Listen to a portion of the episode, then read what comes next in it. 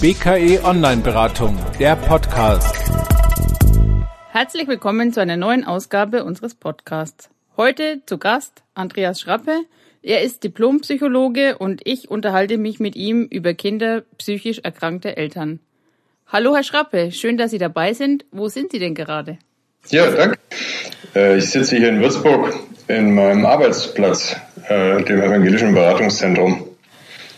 Äh, in dem arbeite ich als Psychotherapeut und habe auch die Freude, die Einrichtung zu leiten seit einer Reihe von Jahren. Unser Thema ist ja heute Familien äh, mit einem psychisch erkrankten Elternteil. Meine erste Frage wäre, wenn wir von psychischen Erkrankungen sprechen, was meint man damit genau? Ja, also für, diese Familien habe ich wirklich ein, ein, Herz und schon seit 20 Jahren versuchen wir da einfach äh, eine gute Arbeit zu machen, die Familien zu unterstützen. Psychische Erkrankungen, das ist jetzt so ein großes Wort. Äh, viele verstehen das gar nicht oder finden das eher befremdlich. Ähm, vielleicht sollte man da anfangen, das ist das Gegenstück zur körperlichen Erkrankung. Die können wir besser, wenn mein Bein entzündet ist oder ich Bauchweh habe. Und äh, dann gibt es aber auch so ein paar Erkrankungen, die sind äh, quasi unsichtbar oder die kann man auch nicht so einfach am Körper festmachen. Und das hat man sich dann mal geeinigt, nennt man dann psychische Erkrankungen. Andere Leute sagen äh, auch seelische Krise dazu. Egal, es hat irgendwie mit unserem Denken zu tun, mit den Gefühlen, manchmal auch mit den äh, Impulsen etwas zu tun oder zu lassen. Äh, und da ist was aus, den, aus dem Lot geraten. Ähm, Im Prinzip findet das alles im Kopf statt. Äh, da aber, ähm, wie gesagt, man kann es nicht unter dem Mikroskop sehen. Äh, man, man merkt es auch nicht an der Haut. Man merkt es am, am Verhalten, äh, an, der, an der Stimmung, die von jemandem ausgeht, die Gedanken, die er oder sie äußert. Hm, da ist irgendwas los. Die Erwachsenen haben natürlich dann äh, alle buntesten äh, Namen dafür gegeben. Die reden dann von Depressionen oder von bipolaren Störungen oder Psychose und Zwangsstörungen. Naja, das erklärt jetzt erstmal auch nicht so wahnsinnig viel. Manchmal sind das ja auch nur lateinische Übersetzungen. Und ähm, vielleicht sollte man einfach wissen, es gibt sowas, es gibt solche äh, Erkrankungen, die mein Fühlen, mein Denken, mein äh, Handeln beeinflussen, auch beeinträchtigen. Und ja, das sind Erkrankungen. Ähm, das ist keine Sache des, des schlechten Willens oder der fehlenden Motivation einer Person, äh, so wie man auch fürs Bauchweh in der Regel nichts kann, außer man hat zu viel Süßes gefuttert. Ja, so kann man auch nichts dafür, dass man vielleicht ganz bedrückt ist. Und zwar nicht nur mal eine Stunde, sondern vielleicht Wochen oder Monate lang. Ganz schwer bedrückt und selbst die schönste Sonne äh, kann mich nicht rausholen äh, aus dieser Bedrückung. Ja, das kann man dann Depression nennen aber ähm, in der Familie kann man einfach davon sprechen, Mama oder Papa ist dann wohl seit vielen Wochen halt ganz schön bedrückt oder durcheinander im Kopf und, und, und so. Mhm. Ja, wenn man ja gleich schon bei meiner zweiten Frage, wenn man sich das Bein gebrochen hat oder Kopfschmerzen hat, das kann man ja noch relativ gut einem Kind äh, erklären. Ab welchem Alter macht es Sinn, mit Kindern über psychische Erkrankungen zu sprechen? Also wann ja, wann ist es notwendig, da Klartext zu reden? Ja. Also ich meine, ich könnte jetzt ganz einfach antworten, ab dem Moment, wo Kinder sprechen können, kann man mit Kindern in ganz einfachen Worten auch darüber sprechen. Sieht natürlich ein bisschen anders aus, als wenn eine Psychiaterin mit einem redet. Denn vom ersten Schnaufer an oder sogar noch im Mutterleib kriegen ja die, die Babys unglaublich viel mit. Und wenn Mama zum Beispiel ganz wenig äh, Motivation hat oder, oder äh, eine ganz langsame Stimme hat, dann kriegen das Babys mit. Und ähm, ich würde vielleicht andersherum anfangen. Ich würde mir überlegen, als Erwachsener oder auch als, als Angehöriger, als Partner, äh, was kriegt denn unser Kind mit? Äh, was merkt es denn? Und manchmal merken schon Babys, hoppla, äh, der Gesichtsausdruck von meiner Mama oder von meinem Papa ist ganz blass, äh, da kommt gar keine Freude rüber, äh, die turteln gar nicht mit mir. Ähm, äh, dann, dann ist das schon mal Fakt, auch wenn das Baby noch gar nicht sprechen kann darüber. Und äh, wenn es dann die ersten Worte bilden kann, dann kann man das auch schon mal so sagen. Mama ist heute, hat heute ein, ein Tag, wo es schlapp ist oder ähm, Tag, wo, wo sie kaum vom Sofa äh, hochkommt. Ähm, so wie man halt auch über andere Dinge spricht, hast du die Windel voll oder ähm, ähm, was wollen wir denn heute essen? Da kann man auch sagen, ich bin ganz durcheinander oder so. Ist ja egal, ob die Kinder das schon alles verstehen. Hauptsache, sie merken, hoppla, äh, ich werde in meinen Wahrnehmungen bestätigt. Das ist so. Mamas Gesicht ist irgendwie ganz äh, ausdrucksleer und ähm, das ist keine Einbildung äh, von mir oder kein, äh, keine schlechte Absicht von mir, die ich der Mama da unterstelle, sondern da ist was dran. Und je mehr die Kinder äh, dann auch groß werden, vielleicht schon in die Grundschule kommen, dann kann man auch schon was erzählen. Und ich habe schon Kinder erlebt, die konnten sogar das, das Wort psychische Krankheit schon aussprechen, auch wenn es ein bisschen holperig war. Äh, und das Tolle daran für Kinder ist, dass, dass man diesen Krankheitsbegriff verwendet. Weil das merken, das wissen die kleinsten äh, Kinder, äh, krank ist keine Beziehungsgeschichte zwischen dir und mir. Bauchweh ist eigentlich keine Sache zwischen, zwischen dem Kind oder der Mama, sondern Mama hat Bauchweh. Das äh, hat mit dieser Mama zu tun. Das findet in ihr statt. Und wenn man von psychischen Erkrankungen spricht, und sei es auch in ganz kindgemäßen Worten, dann hat man bereits was ganz Wichtiges in der Aufklärung getan. Hey, liebes Kind, das ist nicht eine Sache zwischen dir und Mama, sondern da ist mit Mama was los oder mit Papa was los. Und du kriegst das mit. Du kriegst das manchmal auch ab. Ja, so ist das. Aber es ist nicht durch dich oder durch eure Beziehung äh, verursacht. Mhm. Ja, wichtig, äh, dass die Kinder sich nicht schuldig fühlen daran. Ja. Ähm, ich das gelesen, ist tatsächlich eines der ganz wichtigsten. Sachen, äh, denn die meisten Kinder, ich meine, manche Kinder sind ja, oder man sagt so, dass Kinder so ein bisschen ich-bezogen sind, die beziehen eigentlich alles, was auf der Welt um sie herum passiert, äh, auf sich. Und äh, da kann man ihnen wirklich getrost äh, sagen, hey Kids, ihr seid super wichtig und, und, und der Mittelpunkt der ganzen Erde, aber dafür könnt ihr nichts. Ähm, ja, hängt natürlich auch daran, dass man den Kindern damit auch mitteilt, ihr könnt auch nicht sehr viel tun, äh, dass es Mama oder Papa wieder besser geht. Und ähm, ich meine, als, ähm, wenn meine Kinder äh, gemerkt haben, ich habe Zahnweh oder, oder Bauchweh oder sowas, dann waren die auch als kleine Kinder losgerannt und haben mir einen kalten Waschlappen gebracht oder eine Wärmflasche. Also Kinder versuchen ja in der Regel da auch was wieder einzurenken bei Papa oder Mama. Da darf man sagen, hey, das ist super lieb von euch und nichts gegen eine Wärmflasche, aber äh, dass ich so bedrückt bin oder dass ich manchmal tagelang nicht aus dem Sofa hochkomme, äh, das äh, wird dadurch alleine nicht weggehen da muss ich wohl mal zu einer Therapeutin gehen oder äh, mir einfach helfen lassen von anderen Menschen. Das, das ist was für die Erwachsenen. Und äh, dann müssen die Kinder ein bisschen schlucken, weil sie gerne natürlich geholfen hätten, aber eigentlich fühlen sie sich befreit. Dass das ganz klar ist, hey, ich kann, ich bin die Schuld daran und ich kann es eigentlich auch nicht wieder einrenken. Da muss sich die Mama, da muss sich der Papa drum kümmern. Mhm. Ähm, ich habe gelesen, dass ungefähr 25 Prozent der Kinder in Deutschland äh, mit einem psychisch el kranken Elternteil zusammenleben ähm, und dass diese Kinder einem erhöhten Risiko ausgesetzt sind, selbst psychisch zu erkranken. Äh, kann man da als Eltern irgendwas tun, prophylaktisch, also irgendwie vorsorgen, dass es das Kind, also das Kind nicht erkrankt? Also diese Frage äh, stellen sich viele Eltern, das finde ich auch total äh, tapfer und da kann man auch etwas drauf antworten. Ähm, die, die erste Antwort von mir ist jetzt erstmal, äh, jetzt geht es gar nicht erstmal darum zu, zu überlegen, äh, wird mein Kind später vielleicht mal irgendwann in 10 oder 20 Jahren auch eine solche Krankheit kriegen, sondern heute ist der Tag. Was kann ich jetzt für mein Kind tun, damit es versteht, was ist, was ist los, was ist daheim los, warum kriege ich kein Pausebrot geschmiert, weil, ja, weil Mama halt gar keine Kraft morgens hat und noch auf dem Sofa liegt. Okay, äh, wie komme ich dann zu meinem Pausebrot und so weiter. Ähm, also Aufklärung jetzt, Unterstützung jetzt, äh, kann man den Kindern erlauben, zu einem stabilen oder gesunden Erwachsenen zu gehen. Auch zu sagen, oh Mensch, die Mama ist heute so lahm, ich wollte mit ihr ins Schwimmbad.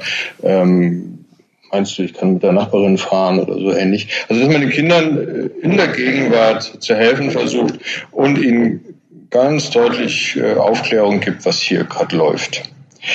Das ist immer gut im Sinne einer allgemeinen Stabilisierung oder modern spricht man jetzt von Resilienz, also von, von Aufbau von Widerstandsfähigkeit, auch für später. Es gibt tatsächlich die eine oder andere Studie, die sagt, ja, damit äh, reduziert sich die Wahrscheinlichkeit, im Erwachsenenalter auch so eine Erkrankung zu kriegen. Aber komplett ausschließen kann man es auch nicht. Aber ähm, die gute äh, Nachricht zum, zum Ende dieser, dieses Satzes, äh, die, die Mehrzahl der Kinder kriegt keine und kriegt nicht diese psychische Erkrankung, die es vielleicht bei Mama oder Papa erlebt hat muss zugeben, ja, das sagen die Studien, die Wahrscheinlichkeit ist etwas erhöht im Vergleich zu Kindern, die, die ganz quietschfidele Eltern haben. Aber äh, äh, es ist immer noch eine, eine Minderheit, die später auch mal eine solche Erkrankung kriegt. Ähm, wichtig ist, und das ist immer gut, die, die Förderung von Widerstandsfähigkeit jetzt. Und das macht man durch Aufklärung, dadurch, dass man den Kindern Unterstützung gibt in dieser äh, manchmal schwierigen oder stressigen familiären Situation, dass man ihnen Personen an die Seite äh, gibt, äh, wo sie sich auch mal ausweinen können und wo sie vor allen Dingen auch äh, Bestätigung bekommen. Ja, das ist gerade mal wieder schwierig. Die Mama hat wieder ihre, ihre Sofawochen, äh, also liegt irgendwie bedrückt äh, da und kommt nicht ganz in die Puschen. Mhm. Äh, das hilft Kindern ungemein. Ähm, was können denn Kinder und Jugendliche darüber hinaus äh, für sich selber tun? Also zum Beispiel gibt es ja Selbsthilfegruppen. Ab wann macht es Sinn für Kinder oder Jugendliche? Ja, also für Kinder ist erstmal gut äh, und da können die auch ein Stück selber dazu beitragen, äh, dass sie sich frei fühlen, mit anderen darüber zu reden man muss es vielleicht nicht seinem ärgsten äh, Schulfeind oder Feindin erzählen. Kann sein, dass die irgendwie blöde Kommentare machen, aber jedes Kind hat doch eine gute Freundin oder einen guten Freund, wo man sagen kann, ach Mensch, zurzeit ist es gerade wieder schwierig und meine Mama oder mein Papa, die sind so komisch beieinander und, und hoffentlich gehen die bald mal wieder zum Arzt oder in die, in die Klinik äh, oder zur Psychotherapeutin und lassen sich helfen. Ja, also das ist schon mal einfach äh, gut. Äh, dann muss man den Kindern auch erlauben, hey, äh, das ist eine Sache von den Eltern, äh, du aber darfst Kind sein, mach deinen Anteil im Haushalt, Haushalt wie, wie ganz gewohnt, äh, räum dein Zimmer auf, wenn es nötig ist, oder mach deine Hausaufgaben, ansonsten geh spielen, geh raus, sei auch mit anderen Kindern zusammen und mach Quatsch und, und lach viel und ja, oder mach halt deine Erfahrung draußen in der Welt. Ähm, und das können Kinder umso leichter, je mehr sie merken, die Erwachsenen kümmern sich darum. Also die, die sorgen sich, die gibt's noch eine Oma oder einen Opa, die auch sagt, hey Mensch, wir gehen mal zusammen in die psychiatrische Klinik oder in die Praxis. Wir lassen uns helfen. Ähm, es gibt ja tatsächlich Hilfen für die Erwachsenen bei psychischen Erkrankungen in Form von Medikamenten oder von Übungen oder von Gesprächstherapie. Ähm, wenn, wenn die Kinder wissen, ja, die Eltern kümmern sich, sind die meisten auch relativ frei, trotzdem einfach so ihr Kinderleben äh, zu machen. Je älter sie werden, desto mehr werden sie sich vielleicht auch informieren wollen und äh, naja, und auch Kinder dürfen ja auch Jugendliche dürfen ja auch solche Beratungsstellen aufsuchen, so wie wir sie hier in Würzburg haben, meistens als Erziehungs-, als Familienberatungsstelle bekannt. Da kann man einfach hingehen, auch ohne Eltern ohne dass die das wissen. Einfach sagen, hey, bei mir ist ja was komisch daheim, kennt ihr das, was soll ich denn da tun? Und, und andere Dinge mehr. Ähm, die Kinder, äh, ich will ihnen nicht die Verantwortung dafür geben, wenn Kinder, da sollten eigentlich die Erwachsenen sich drum kümmern, aber Kinder sind ja clever und äh, finden manchmal auch ganz eigene kreative Wege und also das hat man auch in den, Untersuchungen herausgefunden, es gibt tatsächlich so einen, einen gewissen Teil der Kinder, die schon gestärkt rauskommen aus einer solchen Kindheit, die ganz viel gelernt haben über sich, äh, die gelernt haben, sich auch innerlich so, man täte sagen, sich zu coachen, also ähm, auch mal sich, sich schöne Gedanken zu machen, auch wenn man weiß, der Mama oder dem Papa geht's gerade schlecht ähm, sich das zu erlauben, sich eine schöne Musik auf die Ohren zu tun oder ein schönes Spiel zu machen mit, mit Nachbarskindern oder zum Fußball rauszugehen oder zum Tanzen zu gehen. Ja, das zu tun, einfach um selber in, in guter Verfassung zu bleiben. Diese Selbsthilfegruppen, wir starten da schon bei Sechsjährigen, Sieben-, Achtjährigen. Das geht dann hoch bis ins Jugendlichenalter. Das Tolle daran ist einfach, dass ein Kind merkt, ich bin nicht alleine. Äh, mit dieser, äh, mit diesem Kram. Mhm. Da gibt es eine ganze Menge anderer Familien, da ist das auch so. Äh, viele Kinder glauben ja, sie seien die einzigen in der Stadt oder in, in der Ortschaft, äh, wo die Mama oder der Papa so eine komische seelische Erkrankung oder Krise hat. Pustekuchen, also ganz viele gibt es da. 25 Prozent der Kinder, das muss man sich mal auf der Zunge zergehen lassen, äh, bei jedem vierten Kind kann man eigentlich sagen, ist mehr oder minder stark eine psychische Erkrankung bei Papa oder Mama äh, dazu gange. Und ähm, das ist einfach schön für die Kinder, sich darüber zu unterhalten. Äh, und deswegen liebe ich auch diese Gruppen. Und in vielen dieser Erziehungsberatungsstellen oder Familienberatungsstellen gibt es auch solche Gruppen, äh, nichts wie hin. Und die Eltern kriegen meistens dann auch parallel Elterngespräche dazu. Und dann, dann kommt so eine Offenheit in die, in die Familien, die tut einfach allen gut. Ja. Mhm. Wir haben jetzt natürlich viel über die Kinder gesprochen, aber die Eltern, denen geht's ja oft auch, auch nicht gut. Die merken ja auch, wenn sie sich zugucken, ach Mensch, irgendwie würde ich gerne machen, mehr machen mit meinem Kind. Und das hat schon wieder gefragt, ob es ins Schwimmbad geht oder ob ich nicht irgendwie die Matheaufgabe erklären kann oder den Streit mit der Freundin schlichten kann. Und oh, ich habe aber keine Kraft. Und, und zum Elternabend gestern bin ich auch nicht gekommen, weil mir es so mies ging. Naja, und äh, dass man auch da den Eltern Mut macht und sagt, ja, sie haben da einfach eine besondere, einen besonderen Rucksack zu tragen. Andere Eltern haben das nicht. Äh, wie können sie es ein bisschen leichter machen? Wen können Sie vielleicht noch bitten, mal mitzuhelfen? Oder wenn Sie merken, Mensch, ich kann, ich schaffe das nicht, mittags immer was äh, zu kochen oder auf den Tisch zu stellen, mal zu überlegen, Mensch, kann, kann mein Kind nicht zweimal die Woche bei einer, bei einer Schulkameradin mittags mitessen? Das ist ja eigentlich kein Ding. Da kann die, die Mutter oder der Vater äh, dann mal, was weiß ich, äh, in die Praxis gehen und einen Termin machen oder sich einfach ausruhen, wieder Kraft sammeln. Ähm, wir hatten in der Online-Beratung noch eine interessante Frage äh, zum Thema und zwar, was passiert mit den, dem Kind oder den Kindern, wenn der psychisch erkrankte Elternteil stationär in die Klinik muss? Ja, also das kommt ja vor und manchmal ist eine Klinik einfach auch eine gute Sache.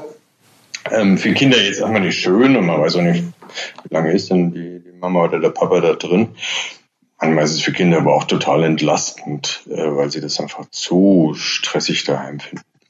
Na, wie dem auch sei. Äh, klar, was wird denn aus den Kindern? Das überlegen sich übrigens nicht nur die Kinder selbst, sondern auch die, die äh, Eltern. Und äh, wenn man ein bisschen Vorlauf hat, kann man das ja planen und überlegen. Also je nachdem, wo irgendwie äh, Verwandte noch da sind oder auch äh, der Ehepartner oder Ehepartnerin, der andere Elternteil am, am Ort ist, äh, auch daheim ist und sich, sich kümmern kann ums Kind, dann geht das noch relativ leicht. Äh, dann die, die zwei, drei, vier Wochen, keine Ahnung, wie lange halt da jemand in die Klinik muss, äh, weiß dann das Kind, die Tante Gerda zieht bei uns ein oder ich, ich äh, bin dann mal die Zeit zwei Dörfer weiter und lebe dann bei meiner Tante und dem Onkel und den Kindern dort und warte ab, bis die Mama oder mein Papa dann wieder aus der Klinik zurückkommen. Das muss man ein bisschen vorbereiten und die meisten Familien sind da auch wirklich ganz clever aufgestellt und, und verfügen über, über Ressourcen, also über Beziehungen, wo sie sagen können, hey, sag mal, kannst du mal meine beiden Kinder übernehmen? Ich muss mal in die Klinik. Wenn jemand alleinerziehend ist und gar keine Verwandtschaft am Ort hat, auch eigentlich keine Freundin oder Freunde hat, wird es ein bisschen schwieriger. Äh, dann muss man wirklich überlegen, äh, was kann ich tun.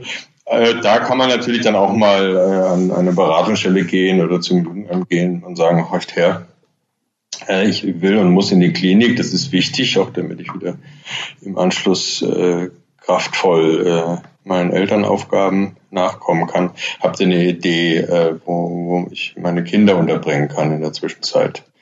ich habe hier niemanden am Ort. Dann wird das gemeinsam überlegt. Und wenn die Klinik dann vorüber ist, dann kehren alle wieder zurück und dann geht das Leben so weiter. Da muss man einfach rechtzeitig nachdenken und sich Hilfe holen, dann, dann ist das kein Weltuntergang, sondern da muss man das halt einfach handeln. Ich meine, es gibt ja auch manchmal körperliche Erkrankungen, wo auch mal ein Elternteil länger äh, in die Klinik muss so ist das dann einfach. Mhm. Schön geht anders, aber ähm, wenn, wenn die Kinder merken, hey, ich werde einbezogen, ähm, mein, mein Teddybär darf mit, ähm, ich finde den Schulweg dann auch wieder alleine und so, dann ist ja schon mal die, die halbe Miete im Kasten. Äh, dann muss man halt einfach auf diese Fragen und Ängste der Kinder äh, eingehen und diese beantworten und gute Regelungen finden. Mhm. Schlecht ist, wenn man dann einfach so holter die Polter macht und, und bis zum letzten Moment äh, zugewartet und geschwiegen hat und es dann ganz plötzlich kommt. Das ist natürlich nicht so schön. Und das gilt eigentlich für fast alles, worüber wir jetzt gesprochen haben. Äh, lieber nicht bis zum letzten Moment abwarten und dann erst mit der Sprache rausrücken, dann erst Hilfe holen. Der umgekehrte Weg ist besser. Ganz frühzeitig sagen, hey, da ist was äh, eigentümlich, seit ein paar Wochen oder Monaten geht's mir schlecht. Äh, meine Geschwister, meine Kolleginnen haben es auch schon gemeldet, da ist irgendwas seltsam. Äh, ich, ich, schaue mal, dass ich zur Hausärztin gehe, ich lasse mich mal untersuchen. Ich spreche mit den Kindern darüber, dass ich gerade nicht so eine gute Phase habe. Ich vergewissere ihnen, äh, wir kümmern uns, wir finden Lösungen, ähm, rechtzeitig drangehen. Und da muss man auch keine Ängste haben, dass irgendwas äh, passiert, äh, dass irgendwie das Jugendamt kommt und, und da die Stirn in Falten legt. Nee, einfach rechtzeitig sich drum bemühen. Da haben wir doch in, in Deutschland auch das Anrecht drauf. Unsere Eltern haben das Anrecht darauf, Unterstützung zu bekommen, wenn, wenn da so eine psychische Erkrankung unterwegs ist. Das muss man dann einfach machen und diesen, diesen Anspruch auch in, einfordern. Haben Sie denn vielleicht noch irgendwelche Literaturtipps, irgendwelche Bücher, die Sie empfehlen können, äh, die an Kinder oder Jugendliche adressiert sind zu dem Thema? Ähm, es gibt wirklich viele Kinderbücher oder Kinderfachbücher, äh, wo erklärt wird, was kann es da alles geben an psychischen Erkrankungen, wie kann man das nennen, ähm, was erleben da die Kinder, was erlebt da die Mama oder der Papa. Wie kann das da in so einer Familie passieren? Das Schöne an Kinderbüchern ist einfach in diesem äh, Themenfeld. Kinder merken, hoppla, wenn es da schon ein Bilderbuch dazu gibt, dann muss es ja viele, viele, viele Kinder geben, denen es ähnlich geht wie mir. Äh, ich lese gleich mal schnell weiter. Das tut einfach schon gut und natürlich haben diese Bücher immer alle auch einen Erklärungsteil für die Kinder, für die größeren Kinder und auch für die Eltern. Tipps, wie rede ich mit meinem Kind darüber. Wir haben auf der Website unserer Bundesarbeitsgemeinschaft Kinder psychisch erkrankte Eltern eine äh, ganz äh, frisch aktualisierte Literaturliste hinterlegt. Die Webadresse ist www.bag-kiepe.de und äh, da kann man dann äh, nachlesen und äh, stößt auf diese Kinderbücher. Wir selber hier in Würzburg haben, haben einmal das Buch Sonnige Traurigtage herausgebracht äh, von der Shirin Hohmeier und später haben wir beide zusammen dann auch noch äh, Flaschenpost nach irgendwie gemacht. Aber es gibt mittlerweile im Gefolge dieser Bücher Dutzende weitere, äh, dann über bipolare Störungen oder über das, was man so Borderline äh, nennt. Ähm, einfach ein bisschen reingucken im Internet, mhm. sich die ersten Seiten da anzeigen lassen und auswählen. Viele Beratungsstellen haben die auch in der Bibliothek. Wenn man sich einen Termin gibt, kann man da auch mal reingucken. Ich finde diese Bücher sehr, sehr gut, weil sie einfach unschlagbar sind als Aufklärung. Und selbst wenn, wenn Kinder noch gar nicht mit der Sprache rausrücken wollen und denken, oh Mist, darf ich darüber überhaupt reden? Das ist alles so komisch. So ein Bilderbuch schweigt ja. Äh, da kann man einfach blättern. Da muss man gar keinen Piep dazu sagen. Äh, das erklärt sich selbst und äh, vielen Kindern hilft es einfach ungemein. Ja, vielen Dank. Die äh, Webadresse werden wir auch nochmal in den Show Notes verlinken, dann kann man das direkt anklicken. Genau. Dann danke ich Ihnen herzlich für dieses Interview. Und ähm, wenn Sie, liebe Eltern, noch weitere Tipps brauchen oder eine Erziehungsberatungsstelle aufsuchen wollen, ähm, auf unserer Seite bke.de äh, gibt es die Beratungsstellensuche und BKE Online-Beratung ist natürlich rund um die Uhr immer für Sie erreichbar. Vielen Dank.